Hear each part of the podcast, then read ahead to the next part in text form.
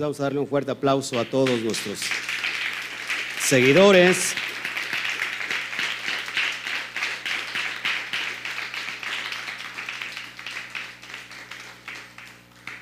Pues déjeme decirle que este es un tema muy, muy importante, muy especial. Voy a esperar que salga yo aquí, me pueda yo ver en el monitor. Estamos realmente muy, muy expectantes por todo lo que vamos a hablar hoy. Creo, creo que es de vital importancia conocer eh, cuál es la, eh, ¿cómo se puede decir? La perspectiva correcta, de acuerdo a nuestro Abacadosh. Chéqueme por favor solamente el audio, estamos bien con el audio. Estoy bien ahí en el, eh, en el video, está excelente. ¿Se escucha bien el audio? ¿Sí? Si uno pueden, este, color, ¿sí? ¿Sí se escucha bien el audio? Ahí, este, área técnica, ¿se escucha bien el audio? Ayer, este, ayer se escuchaba muy bajito mi, mi, audio y, el de la traductora se escuchaba muy fuerte. Entonces sí, hay que cuidar todos esos detalles. Amén. Bueno, pues estamos ahí eh, metidos ya en, el tema. Este, gloria a Hashem por todo lo que Él está haciendo. Y este, ¿cómo le voy a hacer aquí? Para que pueda yo meterme de lleno eh, y puedan salir todas las. Puedan salir los, los comentarios.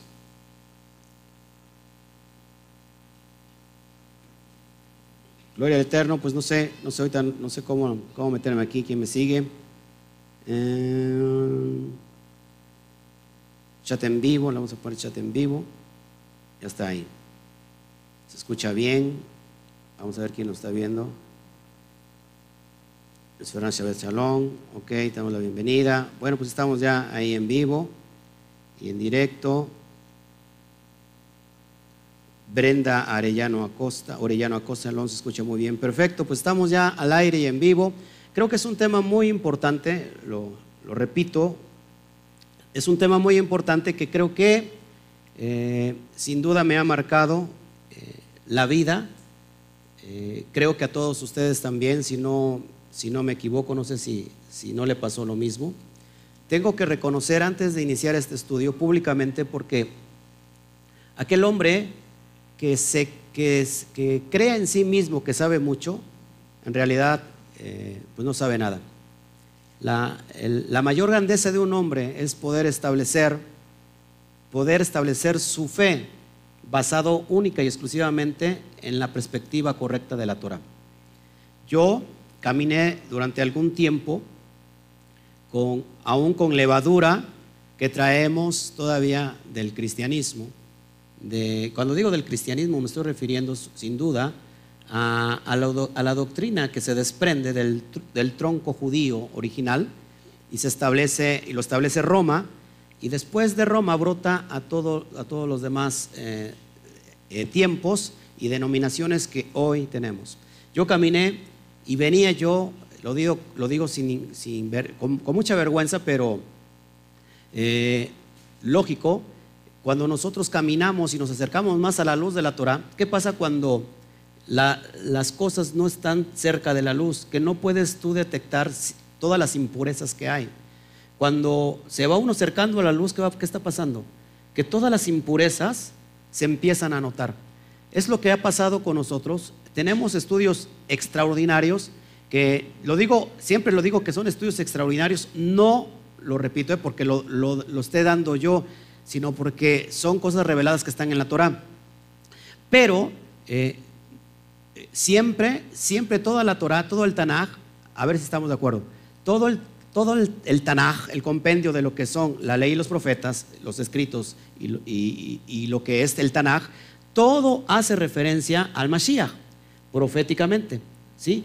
Pero cuando venimos a la luz de la Torah y más nos acercábamos a la luz de la Torah, empezamos a entender cosas que no estaban de acuerdo a la perspectiva que aún traíamos eh, leudados de toda la cristiandad. Lo digo con mucho amor. Entonces, eh, cuando yo me topé, yo desde hace un tiempo atrás, desde que yo inicié en la carrera de las raíces hebreas, algo como que no cuadraba. No sé si a usted le llegó a pasar. Nosotros, esta es una, una quejilá eh, adoradora, 100%, y durante un tiempo dejó de fluir la adoración. No porque no, porque no hubiera adoración, sino porque había algo que yo, como pastor, como roe de la congregación, sentía que algo no cuadraba con eh, la perspectiva de la Torah. Entonces vino, empezó a venir un, desfalco, si se puede llamar así, entre quién es la, cuál es la verdadera persona del Mashiach. Y entonces algo empezó a llamar mi corazón, algo empezó a inquietarme a mi corazón y dije, creo que va a llegar un momento en que yo le tengo que hacer frente a esta situación, porque dentro de mí había algo que me decía, algo no cuadra. Es en la cuestión de la naturaleza del Mashiach. Y yo decía, algún día, algún día, y lo fui posponiendo. Ya no lo pude posponer más, ¿sabes hasta cuándo? Hasta cuando yo me encontré directamente y de cara con la carta a los filipenses. Ya no pude más. Y eran noches, hermanos, de no poder dormir, de estar intranquilo. Mi esposa está aquí presente y está de testigo. No podía dormir. No estaba yo claro. Entonces, hasta que empecé a reflexionar que casi, si, si, si no mal eh, me salen las cuentas, casi el 90% de nuestra adoración era directamente al Mashiach. Y había una interferencia que se podía decir, había una como inclinación que era más hacia el Mashiach que hacia Yahweh. Y entonces empecé a reflexionar y chequé las adoraciones, hermanos, de toda la cristiandad. La adoración está basada al 99% en exaltación a Jesús. Lo peor del caso como Dios. Entonces ahí, es ahí donde vino un choque y yo no podía, yo, no podía entender cuál era la naturaleza. ¿Y sabes qué decía yo? No sé si a usted le pasó y los que me están viendo en pantalla, creo que es necesario ser responsables con lo que creemos. Yo decía, no lo entiendo, pero igual lo creo. Ya algún día lo entenderé. No, no, pero es responsabilidad que tú, eh, ¿cómo se llama? Tengas que enfrentar, enfrentarte a la perspectiva correcta de la Torah, si es que está regresando a las raíces hebreas. Lo digo con mucho respeto.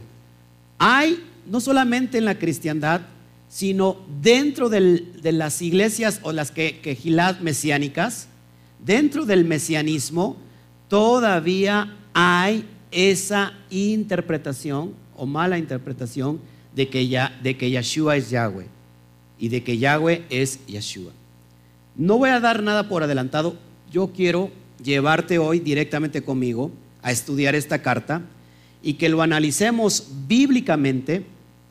Ojo, yo no estoy aquí para convencer a nadie, a nadie. Llevo cerca de tres meses enseñando solamente sobre este tópico a la quejilá local. No he, no he abierto estos estudios a nivel mundial porque había que prepararnos completamente en esta cuestión de la naturaleza del Mashiach.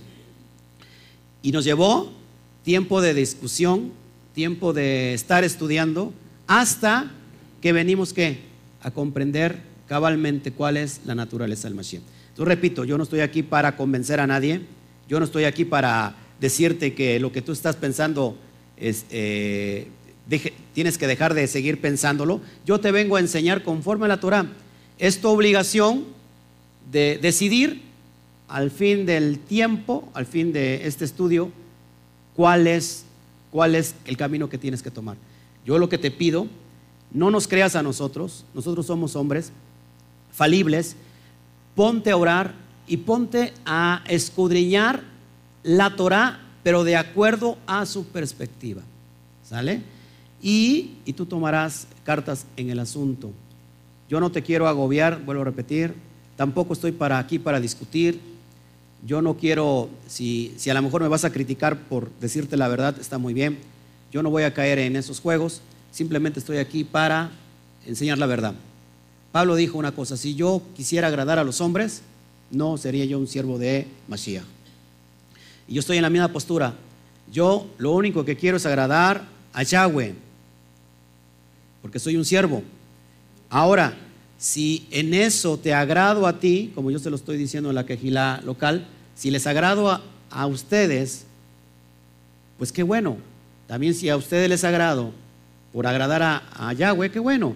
Y si no, pues, eh, pues tú sigue pensando, sigue creyendo lo que tú tienes que creer. Lo único que te pido aquí, vamos a iniciar este estudio, pero que te quites completamente todo el pensamiento griego helenista. Que te quites todas las ideas preconcebidas. Esas ideas que, que nacen desde el seno familiar, que traemos de generación en generación y que nace una generación y nace con, con esa ideología dentro de las células, dentro como, y nace como una fe, y, nacen y mueren, y se sigue pasando ¿qué? esa creencia.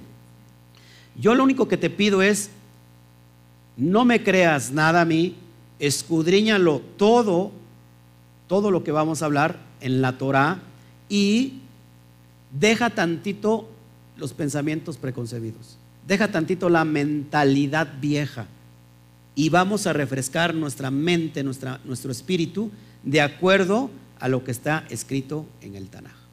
Amén. Bueno, no sé por qué se me apaga aquí. ¿Todos bien? ¿Está saliendo en pantalla? Ok.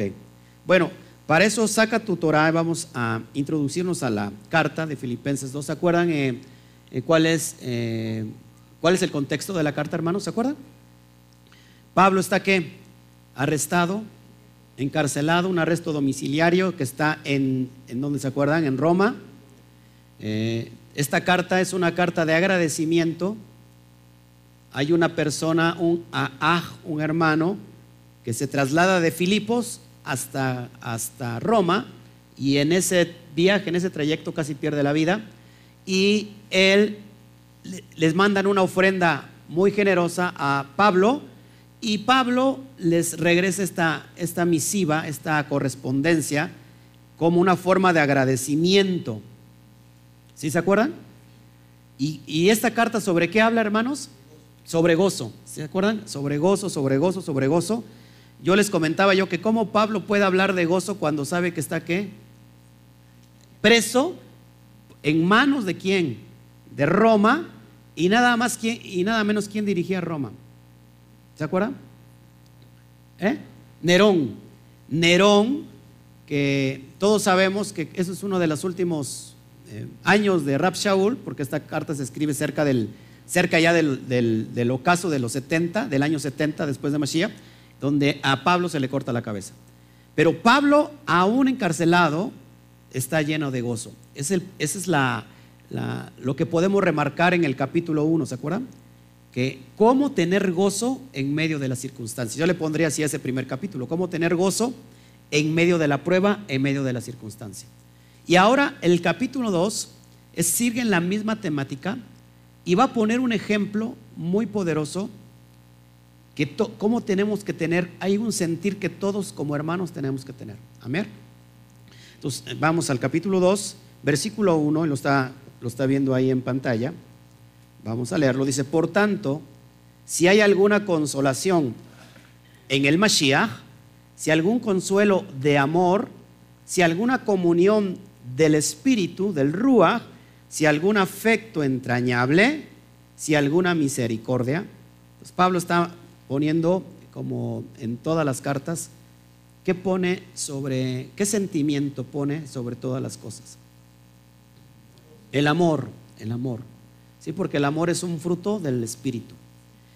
ayer hablábamos, ¿cuál es el mandamiento más grande que está sobre todos los mandamientos de la Torah? El amor. El amor, si Pablo decía, si yo hablase todas, las lenguas angélicas y, subiera a los cielos y diera mi vida por muchos, por todos, y si no tengo amor, nada, nada soy. Pues Pablo está, va a hablar sobre el amor y sobre el gozo. Amén. Versículo 2. Completad, fíjense, ¿qué? Mi gozo, sintiendo lo mismo. Fíjense, es impresionante. Yo me enamoro de, la, de la enseñanza de Rab Shaul. O sea, fíjense, completad mi gozo. Yo les explicaba en el capítulo 1, si uno estuviera encerrado, póngase ahorita tantito en el lugar de, Pablo. O sea, completad mi gozo. ¿Qué, pedirías tú? ¿Cuál sería la primera petición sobre, sobre tus hermanos? Oigan, ayúdenme. No sean malos, no se, no, no se olviden de mí, échenme la mano. Mira, estoy en las manos de César. Estoy en las manos del, del ¿cómo se llama? De Roma, del imperio. Estamos en contra del imperio. Por favor, hermanos, no solamente oren, hagan una revuelta, sáquenme de aquí. ¿Y Pablo qué dice? Completen mi gozo. O sea que Pablo ya estaba gozoso en, dentro de la, de la cárcel, dentro del arraigo. Completad mi gozo. Eh, tengo que decir que aunque él estaba dentro de un arresto, estaba en una casa especial. ¿Y qué hacía en esa casa? le daban el chance, la oportunidad de qué? De predicar la Torah. Impresionante. Y aunque él sabía que estaba preso, dice, completad mi gozo ¿qué? Sintiendo lo mismo, teniendo el mismo amor, teniendo el mismo amor. ¿A qué se refiere Pablo? El amor a Hashem, el amor a Yahweh y el amor al prójimo. Teniendo el mismo amor, unánimes, ¿Qué es, la palabra unánimes? Unidos en, una, en un ejad, una sola unidad, sintiendo que una misma cosa. ¿Cómo tiene que estar la quejilá? En una misma cosa, en un mismo sentir. Que mi gozo sea su gozo. Que su gozo sea mi gozo. Que su alegría, mi alegría, que mi alegría, su alegría. Que su prueba, mi prueba. Que mi prueba, su prueba. Que su tristeza sea también la mía. Gocémonos juntos como hermanos. Lloremos también juntos como hermanos. Que haya ese mismo sentir. Porque si no hay ese mismo sentir, no podemos ir qué? Avanzando. Podrán, dice la Torah, podrán caminar dos, dos unidos si no están de acuerdo? ¿Podrán caminar juntos? Uno va a querer ir para el norte y otro para el sur. ¿Se volvería qué? Como una qué? Esquizofrenia. Imagínate que tu, que, tu, que tu mente, que tu cerebro no esté conectado a tus miembros. Y que tu cerebro diera una orden, eh, mano, ráscame la cabeza. Y que la cabeza, en lugar de rascarte la, la mano, rascarte la cabeza, pues te rascara otra cosa. ¿No sería esquizofrenia? Y en lugar que tu cerebro le dice a tu cuerpo, levántate, y en lugar que se levante, que se acueste. Eso se llama esquizofrenia, hermanos. Tenemos que estar en qué? En la misma unidad. Por eso toda la Torah, hermanos, toda, toda, toda la perspectiva de la Torah siempre es que un ejad, es una unidad. Amén. Seguimos. A ver si me lo, si me lo aguantan allá en, en internet.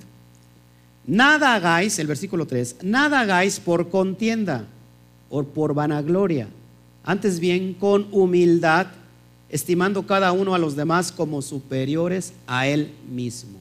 Por eso yo dejo muy claro, yo lo único que estoy haciendo, estoy pasando lo que el Eterno nos está revelando.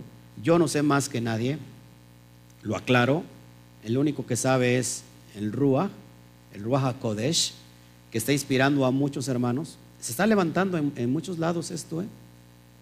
Aún los que están en el, error, las, quejilá mesiánicas, las quejilot mesiánicas, que están en error, el Eterno le está hablando. Eso me impresiona. No somos muchos, ¿eh? Somos muy poquito con, con esta revelación. Pero creo que no hemos estudiado lo suficiente. O sea, si hay un hay pastor, hay pastores que están regresando a las raíces hebreas y están enseñando una distorsión, deja claro que no se han metido a estudiar como debe de ser. Entonces todo esto lo tenemos que dar con humildad, no creyéndonos superiores a los demás. ¿Qué hace el, una persona cuando se, se exalta. Nos escribía ahí un hermano de, de allá de no sé dónde, de, por el estado de Veracruz, y nos decía que él era uno de los únicos que estaba, habían sobrevivido y que él tenía la verdad. Entonces le dijo, es usted un ser súper iluminado. No, hermano, nosotros tenemos que ser qué? Humildes de corazón. Amén. Lo repito, yo no sé más que usted, yo no sé más de los que me están viendo y los que me van a ver. Simplemente eh, nos gusta eh, empaparnos de la verdad. Amén. Aunque todos ya aquí de alguna manera ya estudiamos esto, yo como que todavía los veo así expectantes. A ver, ahora con qué nos va a salir el pastor, ¿no? Estamos por tirar las vacas sagradas, los becerros de oro todavía, que muchos pastores bajo el talit tienen ahí metido su, su estuatilla todavía de oro, o bajo de la kipá todavía hay, hay una levadura, y que ese es bien, y, híjole, es bien difícil quitar. Platicábamos aquí con toda la quejilá y creo que uno de los máximos eh, becerros de oro o vacas sagradas que tiene el mesianismo que tiene que quitar, o en la cristiandad, perdón, es que la Trinidad, ¿no? Vienen y se encuentran con muchas cuestiones, por ejemplo, el hablar de lenguas, eh, los dones, y, empezamos a chocar, ¿no? Con muchos, con muchos eh, ideología eh, pues religiosa que hemos levantado y cuando les dice, ¿saben qué? La Trinidad, la Trinidad no es, no es de Elohim, no es, no es Torah, pues como que se desfallecen y bueno, siguen adelante, ya lucharon un buen tramo, pero cuando yo creo que lo más fuerte, la vaca sagrada mayor, el becerro grandísimo, más grande que una montaña, creo que es la naturaleza del Mashiach. Eso es lo, lo último peldaño que tienes que derribar.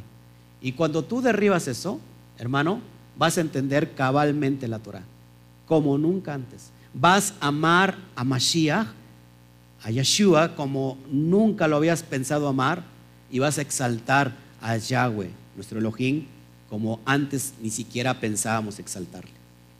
Amén. Versículo 4 no mirando cada uno por lo suyo, por lo suyo propio, sino cada cual también por lo de los otros. O sea que, que haya ese mismo sentir. ¿Qué pasaba en el primer siglo? ¿Se acuerdan? En la, en en la iglesia, en la quejilá de Hechos, que no, había, todos estaban en la misma dimensión. Si alguien eh, no tenía recursos, ¿qué pasaba? Los que tenían más vendían una, una parte, una parcela, una tierra, y todos se repartían. Dice Pablo que, que nadie mire solamente lo suyo, lo que le conviene. ¿Cuánto, ¿Cuánta falta nos hace aquí, hermanos? Muchas veces nos enojamos por cualquier cosa, por X cosa, y, nos vamos, nos vamos no agradeciéndole tampoco nada al, ROE, que te abrió las puertas, que te, que te recibió con amor, tan siquiera, bueno, pues despídete de él, dale las gracias y dile el motivo por qué te vas. Yo siempre he dicho eso, vete de una quejilá Número uno, cuando la doctrina esté leudada, cuando la doctrina esté errónea. Vete de ahí, no tienes nada que hacer ahí. Cuando la doctrina vaya en contra de la propia Torah, no tienes que hacer nada ahí, por muy bien que te caiga el pastor. ¿eh? Una cosa es que, ay, me cae, me cae muy bien el pastor, este, pues pobrecito, algún día va a cambiar. No, no, no, no. Si está, mal la, la doctrina, salte de ahí. Número dos, si el pastor, si el roe está en pecado. No tienes nada que hacer ahí. No digas, pobrecito, es hombre y cayó. Pues sabes qué, porque tú mismo, ustedes mismos se hacen cómplices del pecado. Igual a lo mejor los, pastores pecadores les gusta estar con los, con los, ¿cómo se llama? Con las ovejas pecadoras, porque también pues, tienen cola que le pisen y ambos están cuidando la colita. ¿No? No, hermano, salte de ahí. Por esos motivos, salte. Pero no te salgas por cualquier niñería. Supuestamente estamos siendo restaurados, ¿no? A ver, ayúdame con un amén fuerte. ¿Estamos siendo restaurados o no? Entonces no nos salgamos o no nos sintamos por ninguna niñería. Yo no te digo que, en, ese momento si te sientes mal, ok, siéntete mal, pero siempre ve a buscar eh, al Padre y dile, Padre, ministrame. Y no te lo tomes tan a pecho. Haz tus rabietas si quieres, pero después levántate como gente madura porque ya dejamos de ser niños. Como, como decía Pablo, antes que cuando era niño, pensaba como niño, actuaba como niño, pero ya no somos niños, tenemos que ser responsables. Amén, hermanos. Si es que queremos seguir avanzando. Entonces, estos son los, las, ¿cómo se llama?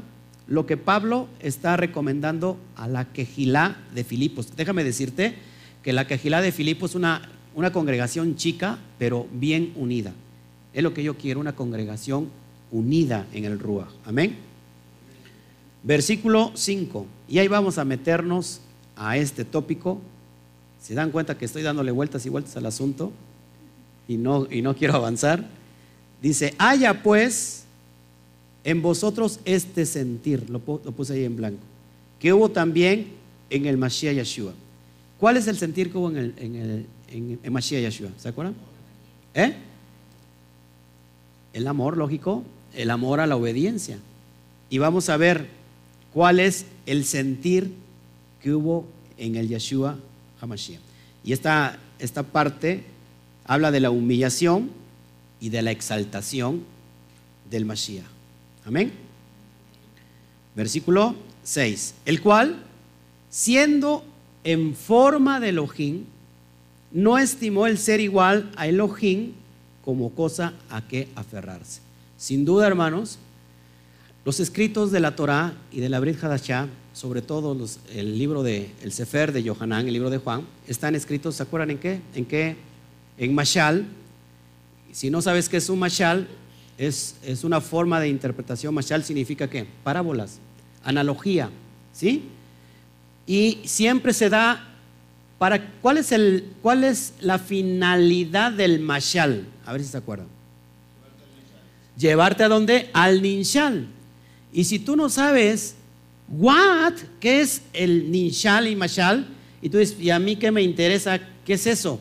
Te debe de interesar porque la mayoría de los escritos de la Brit Hadashah están ¿qué? En mashal, cuya finalidad es llevarte al ninshal. Te lo digo en español. Casi toda la interpretación, ¿cómo se tiene que interpretar la Brit Hadashah? En forma de analogía, parábola. ¿Para qué es la parábola? ¿Para qué es la analogía? ¿Cuál es la forma de predicar del Mashiach? En parábolas. ¿Para qué es la parábola? ¿Para qué es la analogía? Para darle propósito a la enseñanza de la Torah. Es decir, préstame atención, cada vez que haya una parábola, un mashal, es para darte el sentido, llevarte al ninshal, es decir, enseñarte el objetivo. Para que entiendas a qué hace referencia a ese qué? Mashal. Ahora, casi todo el libro de Juan, por no decirlo todo, está en Mashal. No, por ejemplo, el libro de Apocalipsis, hay mucho Sod ahí, y si no sabes qué es un Sod, pues no vas a poder interpretar toda la figura profética que existe para, para determinar un Sod, la interpretación oculta, la interpretación que está secreta. Todos hasta aquí. Ahora, casi toda la Torah. Ahora, Pablo, ¿quién era Pablo? Un rabino. Pablo también estudiaba y enseñaba conforme a estos preceptos. Ahora, ¿por qué Pablo entonces no es tan claro? Porque ¿a quién está enseñando, hermanos? ¿A mexicanos que somos renecios? ¿No? ¿A chilenos? ¿A quién está enseñando? A judíos que están estudiando qué? ¿Que están estudiando qué?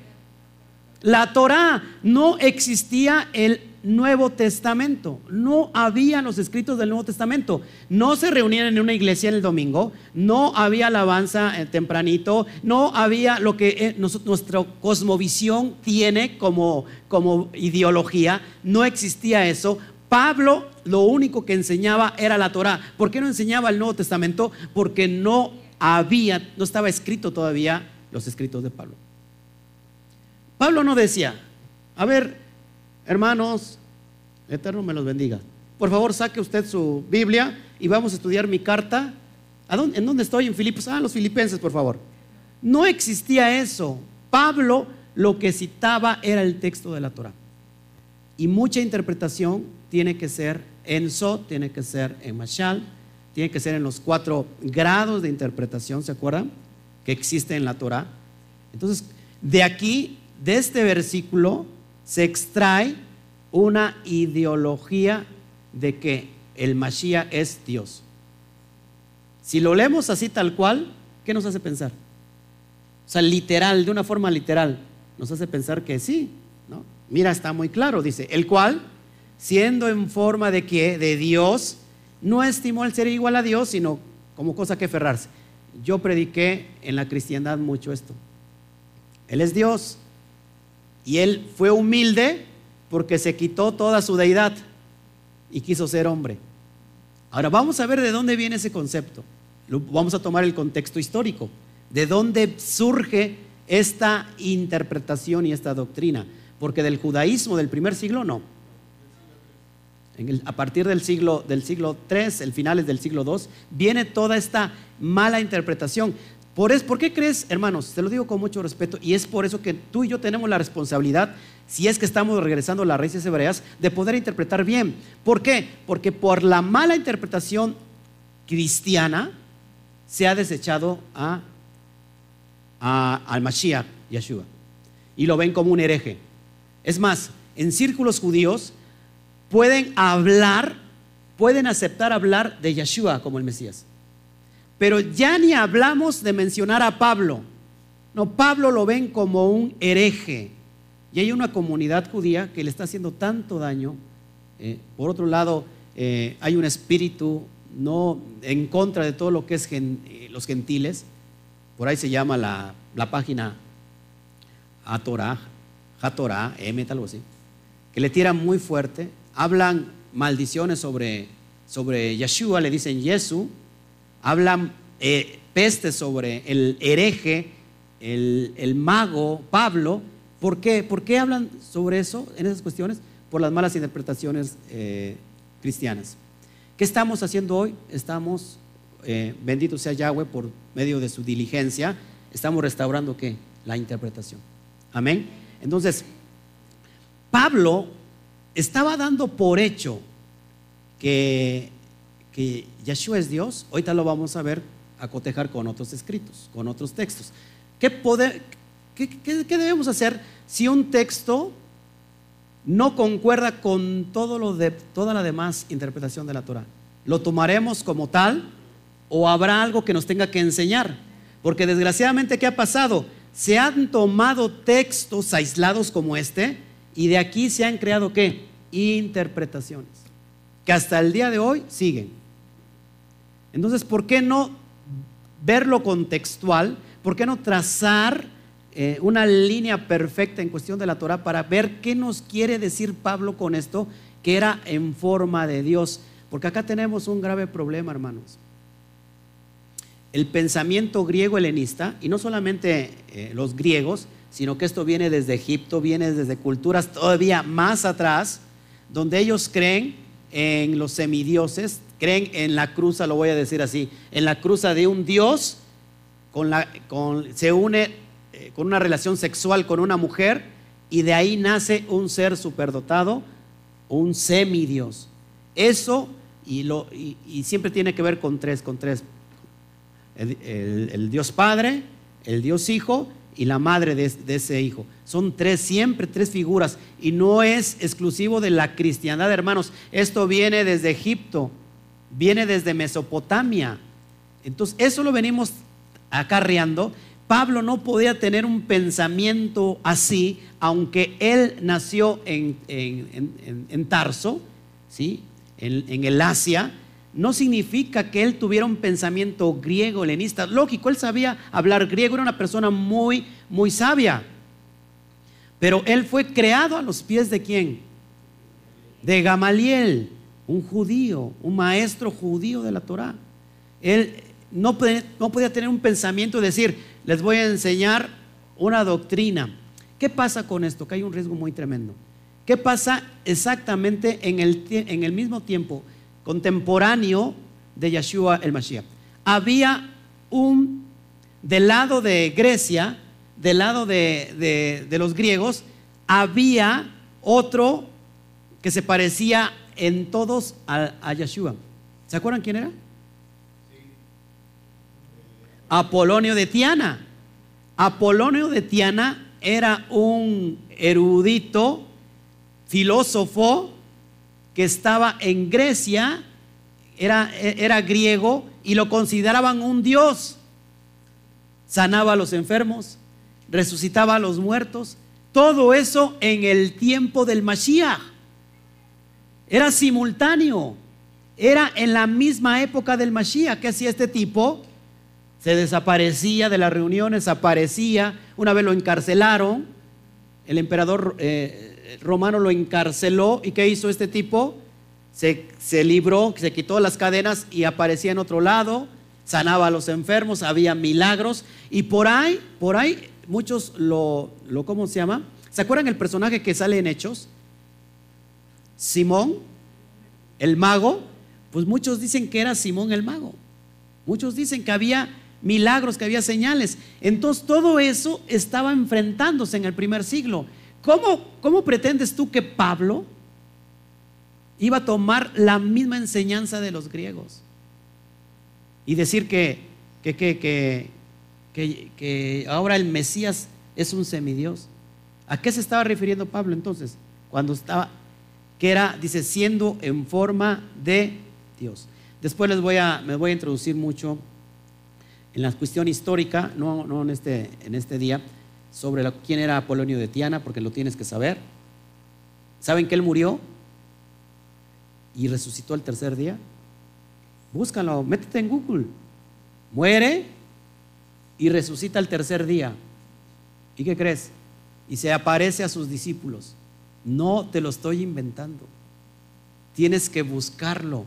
Búscalo porque esto está documentado.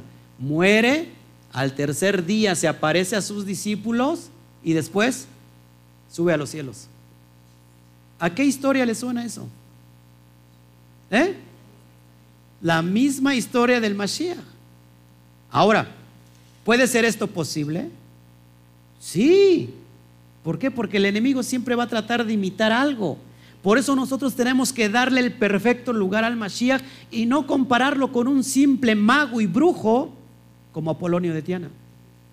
Por eso los judíos lo ven al Mesías como el Yesu, como el mago, como el brujo, como el hereje. Y en cierto, en cierto lugar tienen razón, hermanos por una mala interpretación. Aunque si, tú vas a la Brit Hadashah, porque ellos no abren el Nuevo Testamento, para ellos es que es un libro herético. Pero cuando un judío, escúcheme esto, esto lo escuché de un judío, ¿eh? no se me duerman. Cuando un judío viene al Nuevo Testamento, ¿qué pasa con el judío? ¿Qué creen que pasa con el judío? ¿Eh? Muchos dirían los de allá, los que me están viendo, se vuelven cristianos, se convierte en cristiano. ¿Saben qué? Cuando un judío viene a la Brit Hadashah, al Nuevo Testamento, se vuelve más judío. ¿Por qué? Porque se da cuenta que la Brit Hadashah, sobre todo el libro de Hechos, es historia judía completamente. Y se da cuenta que entonces no tiene nada que ver la imagen que se proyectó en todo lo que es el occidente sobre lo que, lo que es Jesús y se dan cuenta que no, no tiene nada que ver con esa imagen. ¿Y cómo nos damos cuenta? ¿Por qué nos damos cuenta? Porque tenemos que ver y revisar que el contexto histórico, el contexto cultural, el contexto político y religioso, el contexto profético. No puedo sacar una doctrina solamente de un versículo. Si yo lo leo literal, mira, el cual siendo en forma de Dios, no estimó ser igual a Dios como cosa que aferrarse. Vámonos, está todo dicho. Vamos a ver cuál es la implicación de ser en forma de Elohim. Número uno. ¿Yahweh tiene forma? No.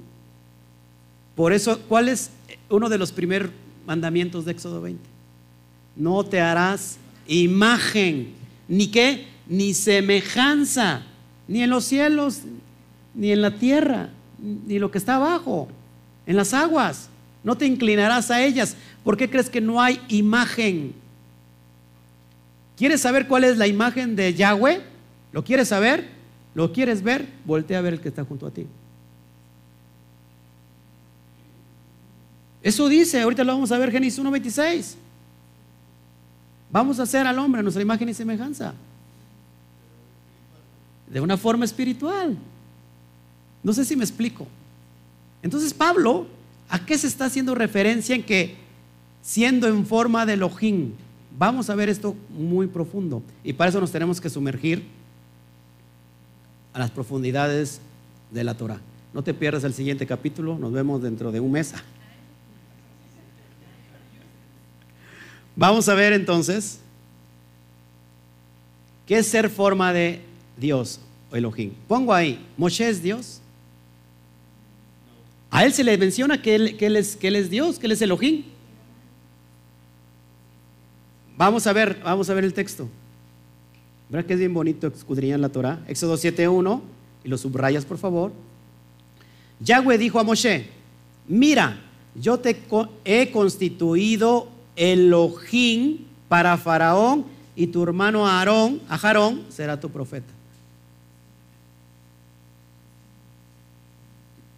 Aquí el texto no está diciendo que era en forma, sino que era Elohim mismo. El propio Yahweh le dice, yo te he constituido Elohim, Dios para Faraón. Hermanos, ¿por qué este texto no lo tomamos literal? ¿Por qué no lo tomamos literal? ¿Qué será ser en forma de Dios, en forma de Elohim? ¿No será más bien una, ¿cómo se llama? Un representante de la autoridad de, de Yahweh para un fin, para un propósito en la tierra? Vamos, veamos el ejemplo lógico aquí. Los presidentes de las naciones y los reyes también tienen representantes en todo el mundo. Por ejemplo, se le conocen como qué? Como embajadas. Por ejemplo, Donald Trump tiene una embajada en México. El representante de esa embajada, se le conoce como embajador, tiene la misma autoridad que el presidente de los Estados Unidos en México. La pregunta lógica, luego entonces, ¿él es literalmente Donald Trump? Pues no. Es más, en México tenemos leyes, ¿no? Cada país tiene leyes y decretos que si se violan, trae consecuencias. Ahora, escúchame, esto es importante. ¿eh? Aunque eh, la, la embajada de Estados Unidos está en México, una vez, aunque está en tierra mexicana la embajada, una vez que tú pisas la embajada, estás automáticamente en tierra norteamericana y las leyes de México ya no son válidas dentro de la embajada. Por su parte, la embajada también, una vez que se mueve en el país, tiene que someterse también a las autoridades de México. Pero si tú dices, yo soy mexicano y están en mi tierra, denme por favor mi visa porque están ustedes aquí. ¿No? Tienes que cumplir un reglamento. Entonces el embajador es el que lleva el título de representante del, del presidente. Lo mismo pasa con un rey. ¿Qué hacía un rey? Un rey enviaba qué? Su embajador. ¿Qué es un embajador en el término hebreo? Shaliach. Lo que se ha conocido como qué? Como apóstol. Un enviado, un embajador, que era el título que tenía Pablo. Pero hay unos falsos apóstoles hoy en día que se creen apóstoles y que son enviados, pero son enviados del diablo. Que nada más te, vienen, pero para quitarte toda la lana. Ya te quitaron toda la lana como oveja y apenas te salen los, los, pequeños pelitos y una vez te vuelven a rasurar. Entonces, hermanos, no, ese no es un embajador, ese no es un apóstol, ese es un apostolobo.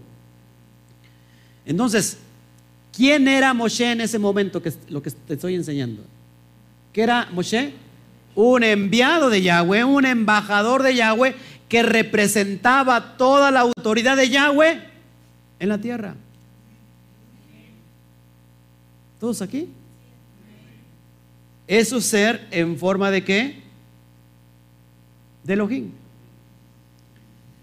¿Por qué entonces no tomamos literalmente a, Moshe? Dios Padre, Dios Espíritu Santo, Dios Hijo, pues Dios Moshe. Ya vamos cuatro. Es impresionante, hermanos. ¿Todos aquí? ¿Por qué damos por hecho que Moshe solamente era un representante, hermanos? A ver, préstame tantito atención. Vamos a aplicar la lógica. ¿Por qué no damos por hecho, perdón, damos por hecho que Moshe es un representante? Aunque diga que es Dios. Pero ¿por qué pasa todo lo contrario con el Mashiach? Ojo, por ahí podemos caer en idolatría, ¿eh? visto de los ojos de la Torah. ¿Se acuerdan que hay una profecía que viene que el propio Yahweh dice, yo levantaré profeta como Moshe a mi pueblo? ¿Quién era el que venía? Yahoshua, que es una forma que profética de que iba a venir, venir un profeta con el título del Mashiach para cumplir los propósitos del Padre, unificar las dos, las dos casas, la casa del norte y la casa del sur, todos aquí. Entonces, ¿qué estaba diciendo Pablo entonces? Siendo en forma de Elohim, no estaba investido con la autoridad, no estaba representado a, a Yahweh en ese momento. ¿Cuál era, ¿Cuál era el momento del primer siglo cuando viene Mashiach? Nació de mujer, dice la Torah, dice Pablo, y nació bajo la ley. Ahorita lo vamos a ver. ¿Qué estaba en ese momento? Había, había una mala interpretación de la Torah. Los judíos la habían leudado y los gentiles, pues ni se diga. ¿No? Había todos, no había que, justo ni a uno. Viene este representante, por eso le dicen forma de Elohim, porque era un representante de Elohim. ¿Todos aquí? Vamos a seguir adelante. Vamos a ver el término Mashiach, que se llama, el término Mashiach es ungido. Ahí lo ves en pantalla. Ungido. Mashiach es un título. Es alguien que ha sido ungido para llevar a cabo un propósito de parte de Yahweh, capacitado con poder y autoridad. Ay, qué precioso se ve aquí. Así se me antojó el aceite. Cuando alguien era ungido, o sea, era enviado para qué, hermanos? Para un propósito. Venía el profeta, normalmente llevaba un cuerno y derramaba el aceite, que significaba que, que lo estaba haciendo, estaba siendo ungido. Pocas palabras que, capacitado para llevar a cabo una misión. ¿Se acuerdan cómo cómo ungen al Melech David, al pequeño David, cuando era, antes de ser rey, era un qué? Una oveja, ¿se acuerdan? Entonces, Mashiach es un título. Ahora, tú te vas a sorprender que, ¿tú crees que una persona pagana pueda ser un Mashiach? A ver, ¿ustedes creen que una persona pagana puede ser un Mashiach? ¿Eh? ¿Cuántos dicen que sí? Levanten la mano. ¿Cuántos dicen que no? Vamos a verlo. Vamos a verlo. Se ungían, a, ¿quiénes eran los que se ungían con el título de Mashiach? Todos los Juanín, es decir, los sacerdotes, y a los Melahín, a los reyes. Esos reyes y Juanín también tienen el título del Mashiach. Ojo, hermanos, que el título del Mashiach no solamente es exclusivo para Yeshua, aunque es exclusivo para una misión específica. No sé si me explico. Entonces, unos se ungían para darle certificación y servicio dentro del Beit Hamidash, que eran los Juanín, los sacerdotes, y otros se, como, se ungían como reyes. ¿Todos aquí? O sea que, escúcheme, David era Mashiach. Los hijos de Jarón eran Mashiach. Cualquier rey era un Mashiach. Es más, Esaf, eh, eh, Esaú, Esaú, no, Shaul, Shaul fue un Mashiach, que Yahweh lo rechazó, ¿se acuerdan de eso? Inclusive Yahweh, llama a un rey pagano como su ungido, como su Mesías. Eso lo vemos en eh, el rey de Cira, el rey de Persia, Ciro, y lo vemos en Isaías 45.1. Yahweh, increíble, Yahweh unge a un rey completamente pagano. Tú dirás, ¿cómo unge un pagano? Lo unge para llevar un propósito de, qué? de exhortación a su pueblo, a casa de Judá. ¿Te das cuenta, hermanos? O sea que muchos tenemos como, ¿cómo, cómo es la palabra? Que no se escuche tan mal.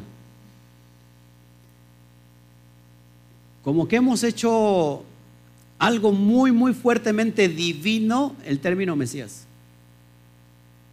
Y Mesías es alguien que es ungido para un propósito. Es más, hermanos, no, no, no es blasfemia. Yo estoy siendo un ungido para llevar a cabo un propósito hoy delante de esta cámara. ¿Cuál es el propósito? Llevar la verdad. ¿Qué vemos en la, en la perspectiva del alma judía? Todos los rabinos que tienen sus yeshiva, yeshivot, sus escuelas judías que enseñan Torah, los rabinos están ungidos para ser el Mashiach. De ellos, de hecho, el pueblo judío no espera que ya vino, ¿verdad? Y va a venir y se les va a manifestar que Él es el Mashiach. Pero el pueblo judío, ¿por qué creen que por eso están rechazando a Yeshua? Porque el pueblo judío no espera a un Dios encarnado. Esa es una herejía. No espera a un semidios. Hermanos, tienen de vecinos al pueblo griego que los conquistó por muchos años todavía y los asimiló a ellos, viendo que como eh, los dioses venían y, tenían relaciones con las mujeres y nacían los semidioses. Eso se le conoce como qué? La mitología griega, que en realidad mito significa mentira, pero hay algo de verdad. Por eso hay un rechazo, hermanos. Entonces, cuando un rabino dice yo soy el Mashiach, de forma natural, ¿qué hace sus talmid, sus talmidín? Lo aceptan. Porque ellos esperan a un hombre.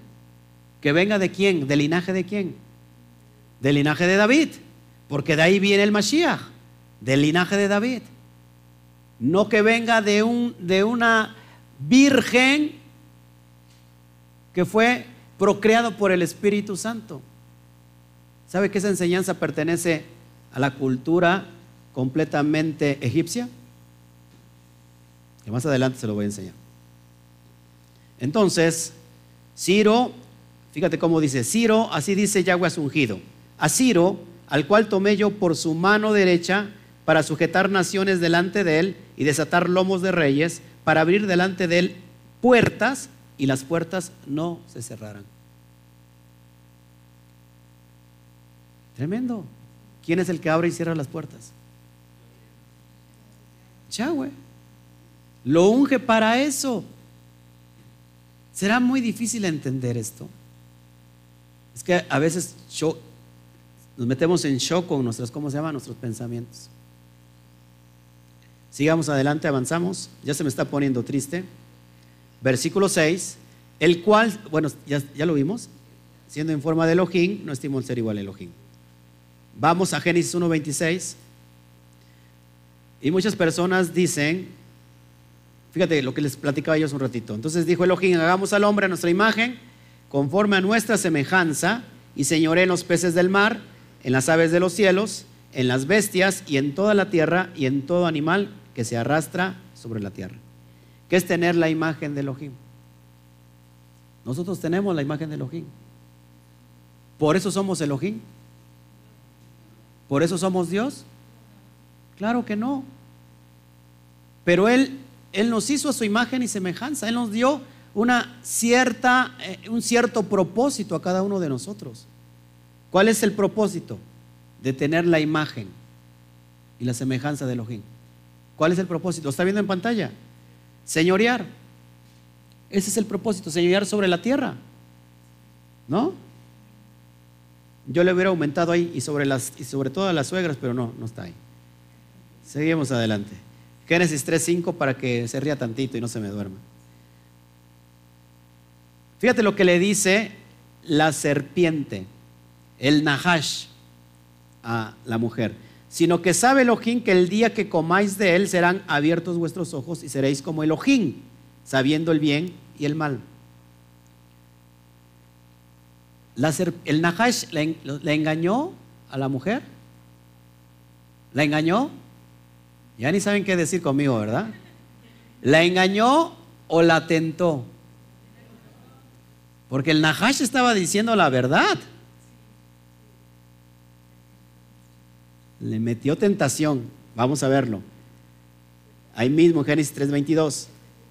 La sedujo y dijo Yahweh Elohim, he aquí el hombre es como uno de nosotros. Escúcheme, Yahweh está diciendo, he aquí el hombre es como uno de nosotros, sabiendo el bien y el mal. Ahora pues, que no alargue su mano y tome también del árbol de la vida y coma y viva para siempre. ¿Es una analogía? ¿Es, es, un, es una forma de expresión de forma humana para que le podamos entender? ¿O qué estaba diciendo aquí Yahweh? Conociendo el bien y el mal. ¿Somos Elohim? Claro que no. Ese ser en forma de Elohim. Mashiach conocía el bien y el mal. Conocía la Torah. Estaba representando en ese momento que a, Yahweh. Seguimos adelante, como que ya se me está durmiendo. Entonces la desobediencia del primer Adán lo llevó, al hombre a la decadencia, a que la gloria de Elohim le fuera quitada. ¿Sí se acuerdan cómo estaba, cómo estaba revestido el hombre? De la gloria. Estaban revestidos de la gloria de Yahweh. ¿Qué pasó cuando pecó, cuando cayó en decadencia? La gloria lo abandonó. El Adán significa ser humano. El Mashiach, ojo, el Mashiach por la obediencia perfecta lo colocó en la posición de ser hecho semejante a Elohim. Ya está sonando mejor las cosas. Estamos dando la correcta interpretación. Amén. Vamos a seguir avanzando.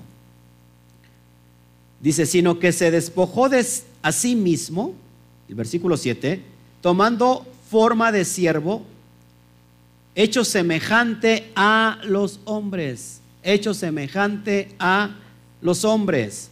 Fíjate lo que dice Gálatas 4:4. Pero cuando vino el cumplimiento del tiempo, Elohim envió a su hijo, nacido de mujer y nacido bajo la ley. ¿Cómo nació Mashiach? De mujer. O sea que es un, ser humano y nacido bajo la condenación que estaba que tenía todo el pueblo de Israel. ¿Cuál era la condenación? La condenación del pecado.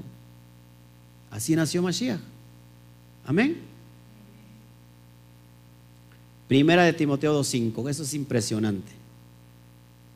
Fíjate lo que dice el mismo Pablo. Es impresionante.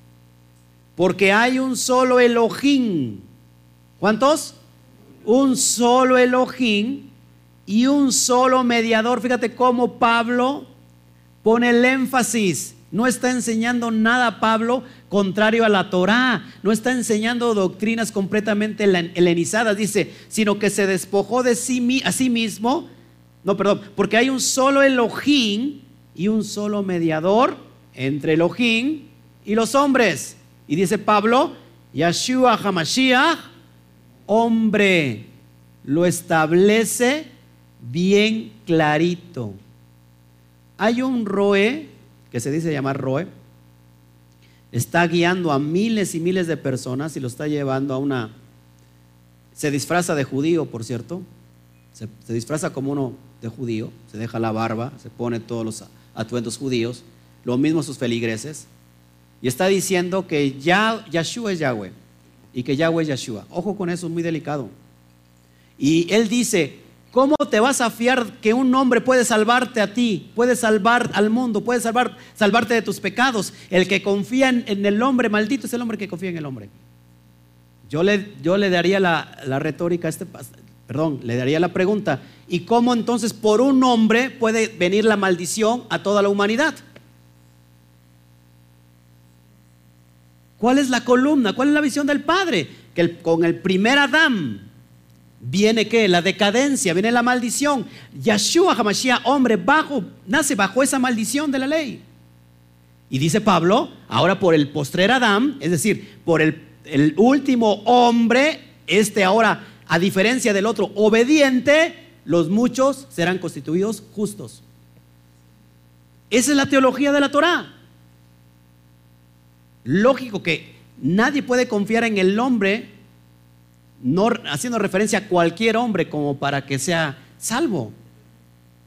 El Mashiach, aunque es hombre, ojo, no fue cualquier hombre.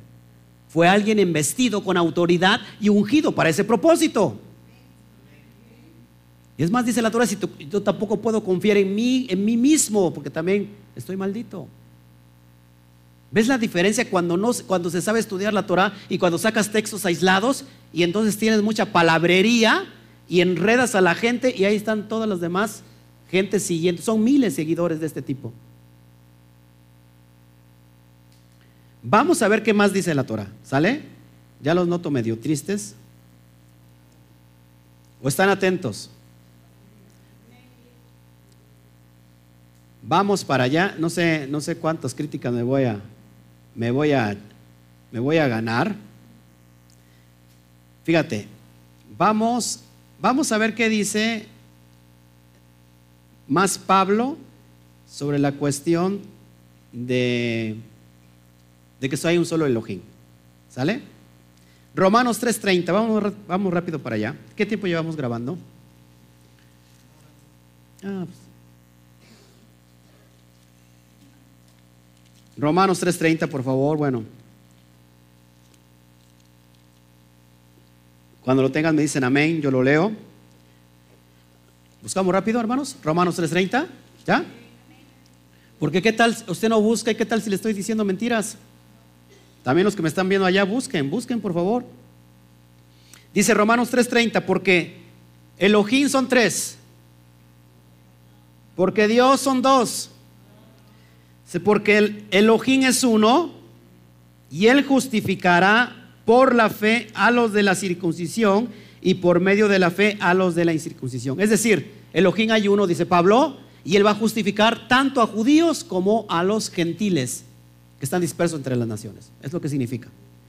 Primera los Corintios, capítulo 8, eso lo vimos el miércoles, ¿verdad? Y les enseñé la gematría de Lejad y todo confirma que es uno impresionante. Primera a los Corintios, capítulo 8,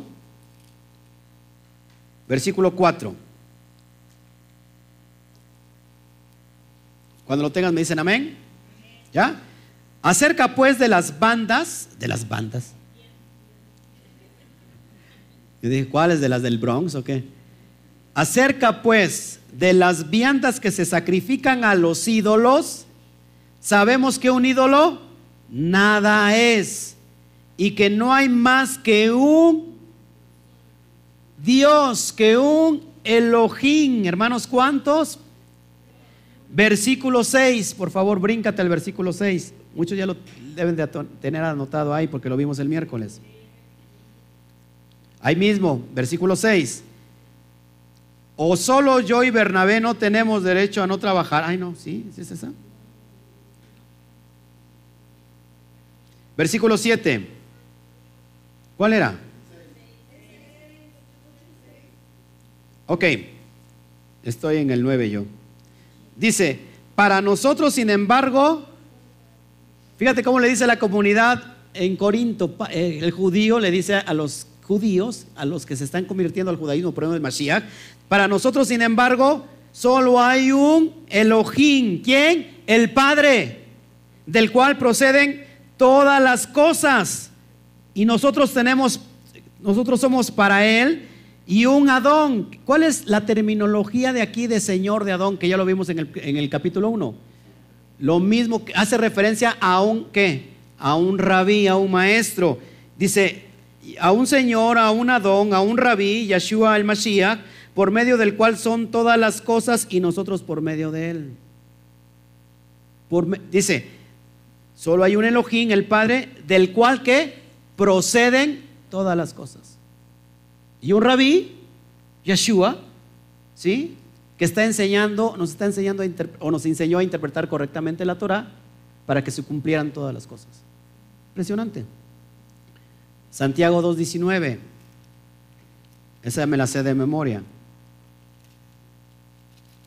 Santiago 2.19.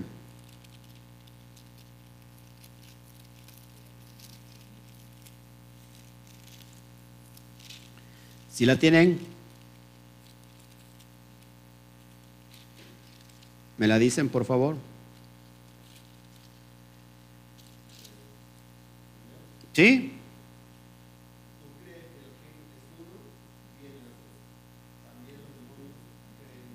Es tremenda. Esto fíjate cómo dice Santiago. ¿Tú crees que Elohim es uno? Bien haces. Los demonios creen y tiemblan. Es más, hasta los mismos demonios creen la correcta doctrina de la Torah. O sea, los mismos demonios están creyendo que Elohim solamente es uno. No fueran los creyentes del día de hoy que no sé cuántas barbaridades creen. Imagínate. Y los demonios tan siquiera tiemblan. Pero usted no le tiembla ni el pulso. Gálatas 3:20. ¿Estoy siendo muy duro, hermanos? ¿O estamos diciendo la verdad? La verdad incomoda, ¿no? Y la verdad se tiene que decir con autoridad. A lo mejor a partir de este momento me tachan de hereje. Si enseño la, la verdad conforme a la Torah, que me tachen de lo que quieran. No, ya, me hubieran... Sí. Sí, sí, tremendo. Ya lo tienes Gálatas 3:20, el mismo, las mismas palabras de Pablo, el mismo que estamos estudiando ahorita. El mediador no lo es de uno solo, pero el ojín ¿Es qué? Es uno. Elohim es uno. Ahora, ya vimos en la Brit de que Elohim es uno. ¿Qué dice la Torah a todo esto? Sí, claro. ¿Qué, ¿Qué, dirá la Torah a todo esto? O sea, ¿qué creen que diga la Torah a todo esto? La Torah jamás y nunca, los que han estudiado Torah, Jamás y nunca hay un pensamiento donde el Mashiach es Dios. O que él se tiene que adorar a Mashiach como Dios. Ahorita lo vamos a estudiar. Deuteronomio 4.35. Vamos rápido por allá. Devarín. Devarín 4.35. Eso no lo tengo en pantalla, pero bueno, pues lo va a quedar registrado. Y es para que también tú no te duermas y busques. Deuteronomio 4 versículo 35. ¿Ya lo tienes? A ti te fue mostrado para que supieses que Yahweh es Elohim y no hay otro fuera de él. No hay otro fuera de él. Versículo 39, ahí mismo del mismo capítulo. Lo vuelvo a remarcar. Aprende pues hoy y reflexiona en tu corazón que Yahweh es Elohim arriba en el cielo y abajo en la tierra y no hay otro. No hay otro. Isaías 45, 22.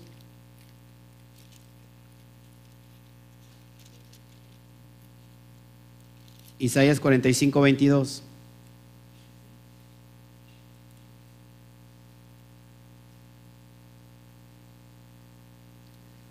Cuando lo tengas, me dices, amén. Mirad a mí y sed salvos todos los términos de la tierra, porque yo soy Elohim y no hay más. Yo soy Elohim y no hay más. versículo, ahí mismo en capítulo 46, versículo 9. 46, versículo 9. Isaías 46, versículo 9. Acordaos de las cosas pasadas. Acordaos de las cosas pasadas desde los tiempos antiguos, antiguos porque yo soy Elohim y no hay otro Elohim y nada hay semejante a mí. O Yahweh se está contradiciendo porque en Génesis 1.26 dijo, hagamos al hombre a nuestra imagen y semejanza, o está hablando en, en cuestiones que se tienen que interpretar a la luz de la Torah. Aquí está hablando de autoridad total, único. ¿Sí? No sé si me explico.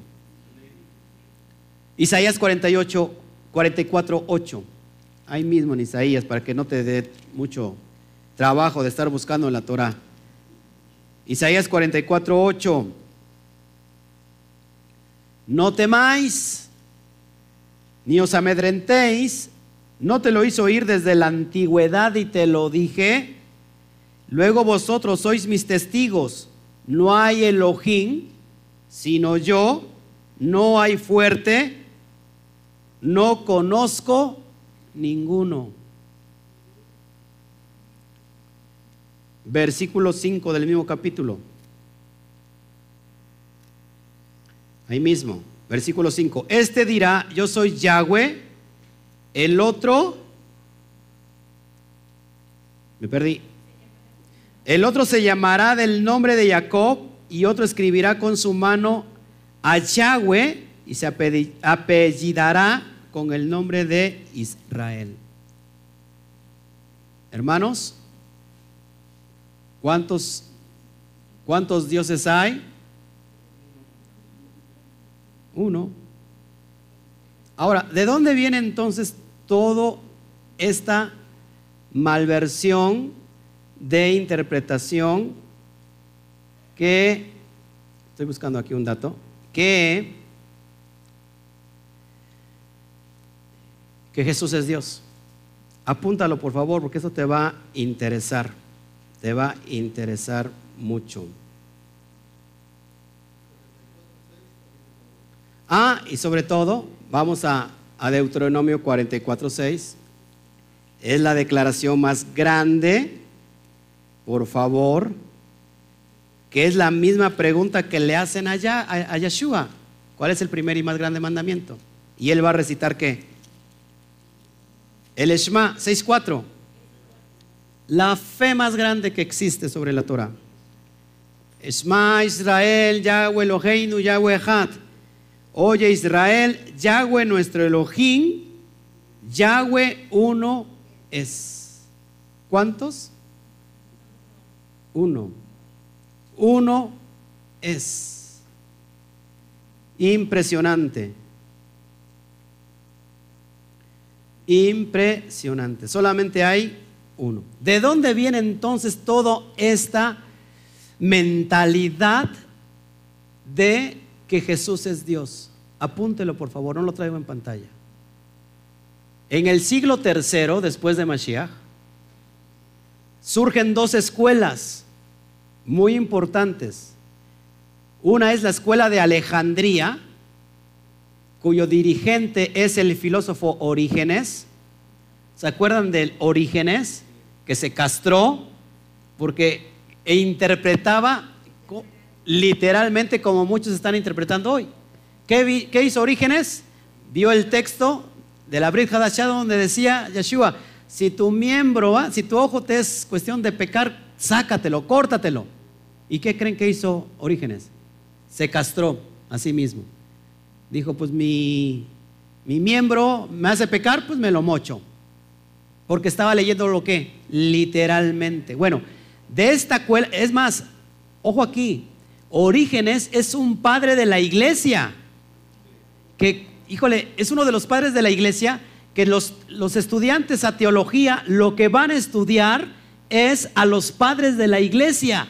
La pregunta lógica no sería estudiar mejor el origen, y no ir a orígenes y no estudiar mejor la raíz, lo que antecede a orígenes? Bueno, esta escuela se llama la escuela de Alejandría. Esta escuela de Alejandría había dicho que Dios, que Jesús es Dios. Jesús es Dios. Imagínate esto. Por su parte, en ese mismo tiempo, se levanta otra escuela, la escuela de Antioquía, cuyo dirigente es Pablo de Samosata, y ellos dicen, Jesús no es Dios, Jesús es el Mesías, pero no Dios. Ya, ¿dónde? La escuela de Antioquía. Ahí al rato lo ves y lo bajas. Pablo de Samosata. ellos dicen, Pablo de Samosata dice, ¿saben qué? Jesús es hombre, Jesús es el Mesías, pero no es Dios. Y aquí ahí viene una gran controversia, hermanos. ¿Por qué, ¿Por qué, define la escuela de Antioquía que Jesús no es Dios? Por dos textos. Mateo 27, 46, donde dice, Elí, Elí, Dios mío, Dios mío, ¿por qué me has abandonado? ¿Se acuerdan cuando Yeshua dice eso? Dice, si es Dios, ¿cómo va a estar pidiéndose? ¿Por qué le está pidiendo que Dios lo abandonó? Y otro texto muy importante que, que todo el mundo lo debe tomar en cuenta, Marcos 10, 18. Cuando le preguntan, rabí, rabí bueno, ¿y qué le dijo él? No me llames bueno, bueno solo, solo uno, Yahweh, Elohim. Ahí él mismo dijo que, eh, solamente Elohim es uno. Bueno, de estos dos textos ellos dicen, ¿saben qué?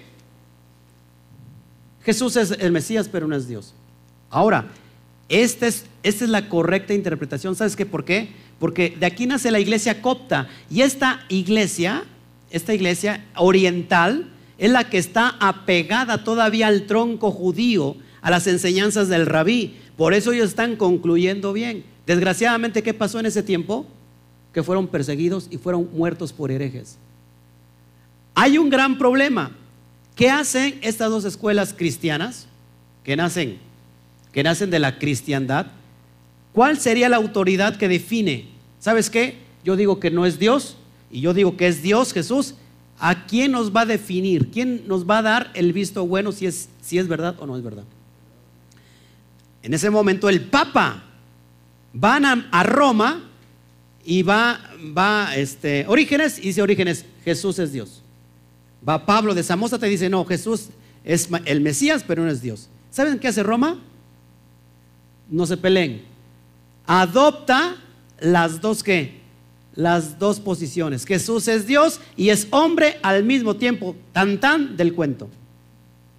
Y nace, ojo aquí hermanos, nace en ese momento, en el siglo tercero, la doble naturaleza de Jesús. Ojo hermanos, la doble naturaleza de Jesús. ¿Qué es la doble naturaleza de Jesús? Jesús es Dios y es hombre al mismo tiempo.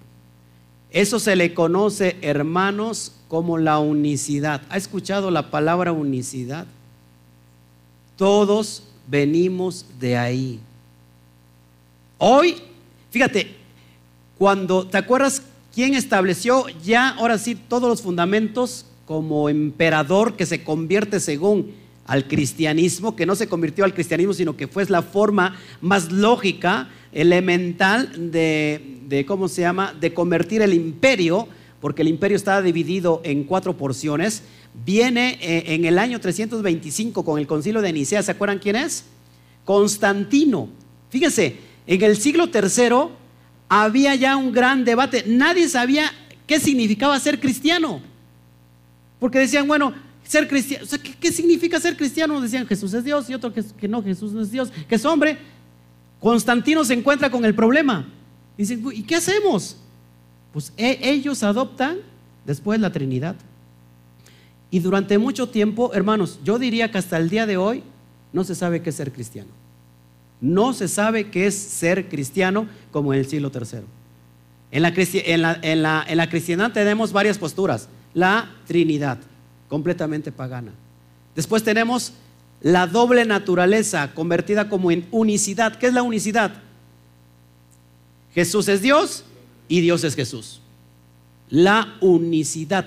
Después tenemos eh, la, eh, la, modalidad, es decir, que, que Yeshua, que Dios se hizo hombre, se hizo hombre y habitó entre los hombres, se hizo hombre. Y cuando muere, se vuelve a ser Dios. Entonces hay un gran problema. Y en el siglo tercero, que estamos en el siglo tercero, viene otra escuela llamada los adopcionistas. Ellos resuelven el problema. De Jesús es hombre, Jesús es Dios. Vienen los adopcionistas. ¿Qué hacen los adopcionistas? Dicen ellos, ponen la solución. Jesús nació hombre. El, bajó el Espíritu Santo y se metió en él. Cuando muere, lo abandona y lo vuelve a adoptar cuando lo resucita. Se acabó el problema. Hermanos, eso es una completamente levadura. Eso no enseña la Torah. Para, los trinitarios, hermanos, se meten, o sea, la, cristiandad se mete cada vez en más y más y más y más problemas. Si el que, ¿quién se posó sobre, María, sobre Miriam? El Espíritu Santo. Entonces el Padre resulta que es el Espíritu Santo, a los que creen en la tercera persona. El Padre de Jesús es el Espíritu Santo. Entonces ya el Padre no es, no es Dios, sino que es el Espíritu Santo, la tercera persona. Ahora tenemos otro problema, hermanos, tenemos otro problema. Si Miriam fue la madre de Dios, entonces los padres de Miriam son los abuelos de Dios y ya nos metemos en un grave problema. No sé si me explico. Un problema tras otro problema. O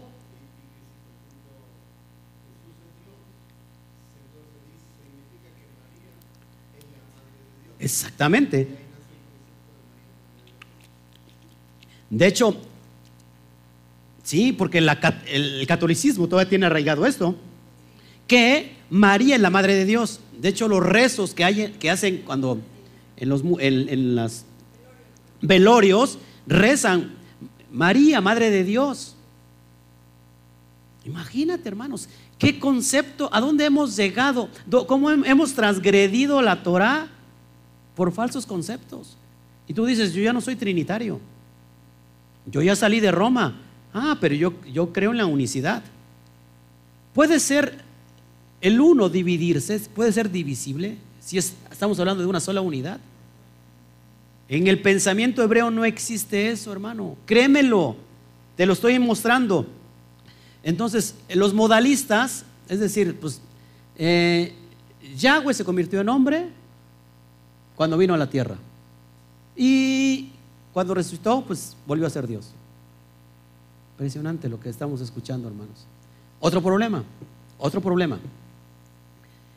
Si Yeshua es Yahweh, ¿podemos crucificar a Dios?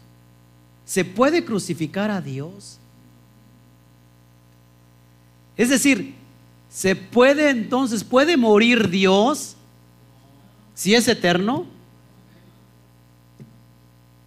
entonces dejaría de ser qué? Dios. Porque Él es eterno. Hermanos, no leudemos lo que el Padre nos está entregando con mucho amor. No lo leudemos porque el Padre en realidad nos quiere llevar a quitar todas esas falsas enseñanzas que nos ha, nos ha traído Roma.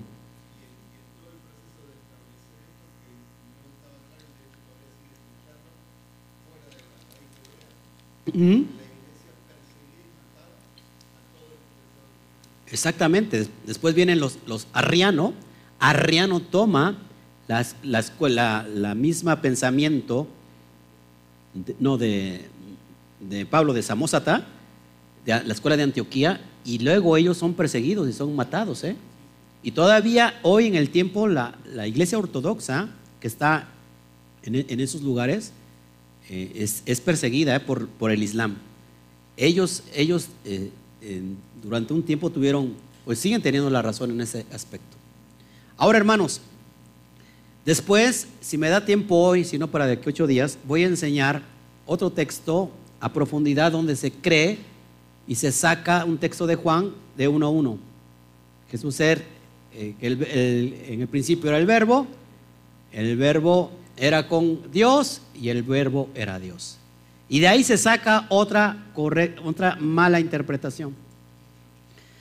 ¿Por qué? A ver, hermanos, ¿qué nos enseña, qué nos está enseñando Juan? Un mashal, para llevarnos a qué? A un inshal. Para llevarnos a enseñar por qué dice en 1.14 de Juan que Jesús fue el verbo que se hizo, no, el, que el verbo se hizo carne y habitó en medio de nosotros. Y muchos dicen, mira, Dios tomó y se hizo hombre y, estuvo con nosotros. No, hermanos, estaba enseñando algo muy poderoso. Te voy a adelantar tantito, fíjate.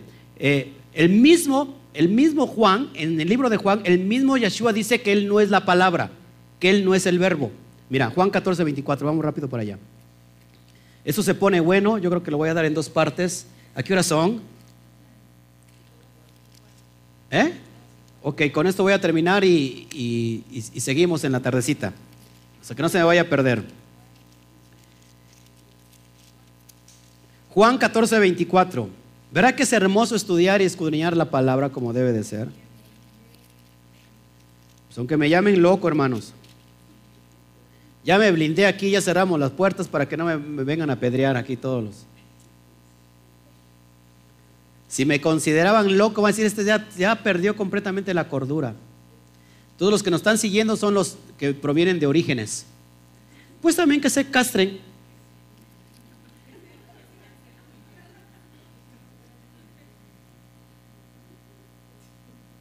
Juan 14, 24. Fíjate, el mismo, en el libro de Juan, en el Sefer de Yohanan, el mismo Mesías está diciendo que él no es la palabra. O nos estaba enseñando Juan algo muy profundo, o el Mesías lo estaba contradiciendo. No, fíjense qué dice. Juan 14, 24. El que no me ama, no guarda mis palabras, y la palabra que habéis oído no es mía, sino del Padre que me envió.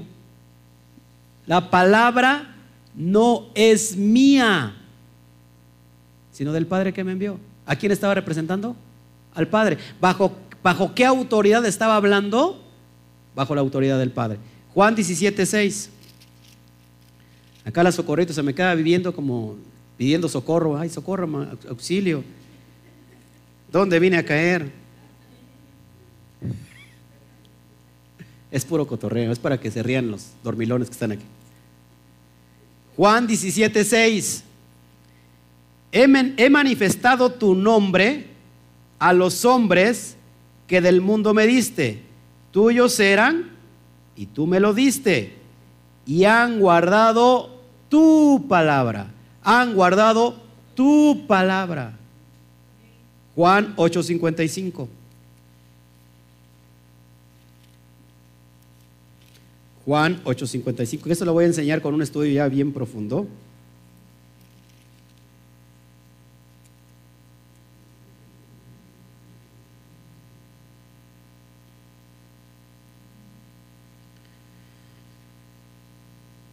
¿Ya lo tienes? Juan 8, 55. Pero vosotros no le conocéis, mas yo le conozco. Y si dijere que no le conozco, sería mentiroso como vosotros. Pero le conozco y guardo su palabra. ¿Cómo lo conocía? Ah, pues lo conocía porque él estaba desde la eternidad con él. ¿Por qué, ¿Cómo es que lo conocía? Por guardar qué? Su palabra. Todos aquí por guardar su palabra. ¿Quieres conocer al Eterno? Guarda su palabra. Juan 10:35.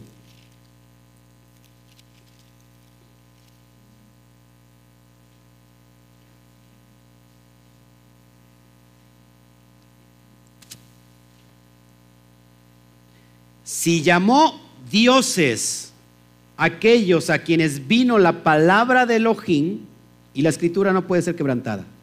Fíjate qué dice, qué dice aquí Juan, perdón, Yeshua, que a todos aquellos que se les dio la palabra se les llama Elohim. Por eso son Elohim. Entonces, hermanos, Él en todo momento está diciendo, ¿saben qué? Si tú, los que me están viendo en internet, si ustedes ven una, una cita donde el propio Yeshua dijo ser Dios, búsquela por favor. Y los que estamos aquí, búsquenla. Si hay una sola cita donde, es más, si el mismo Pablo dice que, Jesús es Dios, búsquelo por favor, no lo hay. Ni siquiera el mismo eh, Yeshua lo va a decir. Él se, él se menciona como hijo de Dios. Es muy diferente. Estaba llevando a cabo que un rol profético. ¿A qué hora son mis hermanos? ¿Dos qué? Vamos a terminar con el versículo 7 y nos vamos a, comer. Primera de Corintios 15, 45, lo que ves en pantalla.